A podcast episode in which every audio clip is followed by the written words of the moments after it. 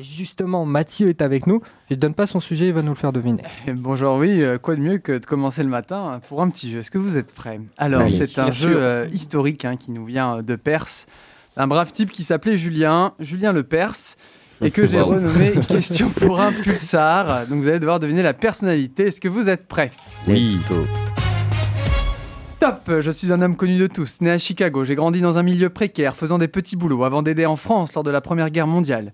De retour en Amérique, j'ai travaillé dans la publicité, puis dans la réalisation de courts-métrages, de films, qui feront de moi l'homme avec le plus d'Oscars au monde. j'ai créé... Disney? Très bien, Walt Disney. bien J'ai créé un univers qui encore aujourd'hui se dit petits et grands, et de plusieurs personnages iconiques, un canard, un chien, une souris, je suis Walt Disney.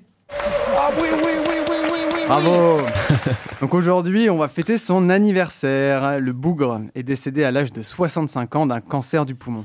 Alors, C'était une mort prévisible, hein, vu comment ces films ont fait un tabac. Waouh. Un homme, un homme qui commença sa vie en tant que portier puis facteur. Il rejoint la Croix-Rouge en France en 1918 pour aider la population lors de la fin de la Première Guerre mondiale. De retour aux États-Unis, il trouve un job dans la publicité, mais un pied dans la production de films. Quelques années après, il sort euh, une série avec comme héros son personnage emblématique, Mickey Mouse. Il produit ensuite son premier long métrage, qui est, est-ce que vous savez, le premier long métrage La Reine des Neiges 2. Non, Blanche-Neige et les sept nains. le tout premier Disney. Le tout premier. qu'on- Blanche-Neige et les sept nains. Blanche-Neige et les sept nains en Ah, chaud. 1937. il, y a des, il y a des amateurs. Euh, comme quoi, finalement, Blanche-Neige, hein, avec un scénario en carton, il a réussi à en faire un. Euh, je vous la refais vite fait. Hein, Blanche-Neige, princesse, qui vit avec son père et sa belle-mère. Sa belle-mère, qui, jalouse de sa beauté, menace de la tuer. Notre princesse est alors abandonnée dans les bois. Heureusement, elle trouve une, cabane dégueulasse qu'elle peut aller squatter. Et comme toute personne abandonnée par sa famille et pour qui sa vie vient de virer du caviar champagne à la SDF Maximator, elle décide de... Je prends le balai. Ouais, super. Elle se met à faire le ménage. Donc, euh, je ne sais pas ce qu'elle prend comme antidépresseur, mais je veux les mêmes. hein. Bref, la nuit tombe quand les sept nains de jardin rentrent du boulot dans leur cabane et découvrent Blanche-Neige. Ils décident de l'héberger au vu de son efficacité supérieure à celle d'un aspirateur Dyson. Et après, tout s'enchaîne très vite. hein. Elle croque dans une pomme empoisonnée, paf, elle tombe dans un sommeil qui ferait envie les patients de soins palliatifs. Un beau prince arrive euh, en cheval blanc, lui nettoie la glotte bien mieux qu'une brosse à dents Oral B. Et la voilà guérie. hein. Histoire bateau avec peu de profondeur.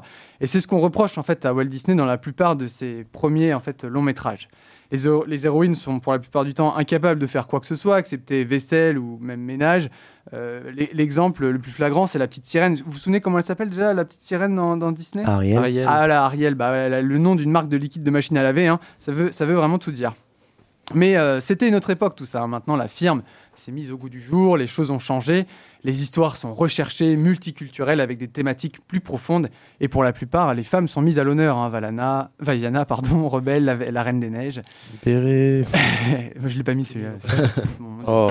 L'univers Disney ne cesse de grandir et façonne aujourd'hui encore les vieux comme les plus jeunes. Il suffit de regarder le sourire de ces enfants dans les parcs de Disneyland Paris quand ils voient passer la parade de Noël. Alors la magie fait moins effet sur nous, adultes, hein, probablement dû aux 90 euros pour voir des clampins déguisés agiter la main sur des chariots et faire 50 minutes de queue pour 2 minutes d'attraction. Et puis oh, avec cette chanson en boucle, on n'en peut plus. Ah, celle de la maison des poupées, là, toujours en boucle. Alors oui, euh, certes, Walt Disney a été euh, critiqué, mais il nous a un jour tous fait sourire et rêver grâce à, son univers, magique. Alors aujourd'hui, avant de râler ou d'être de mauvaise humeur, repassez-vous les chansons Disney. Et surtout, dites-vous Il qu'il...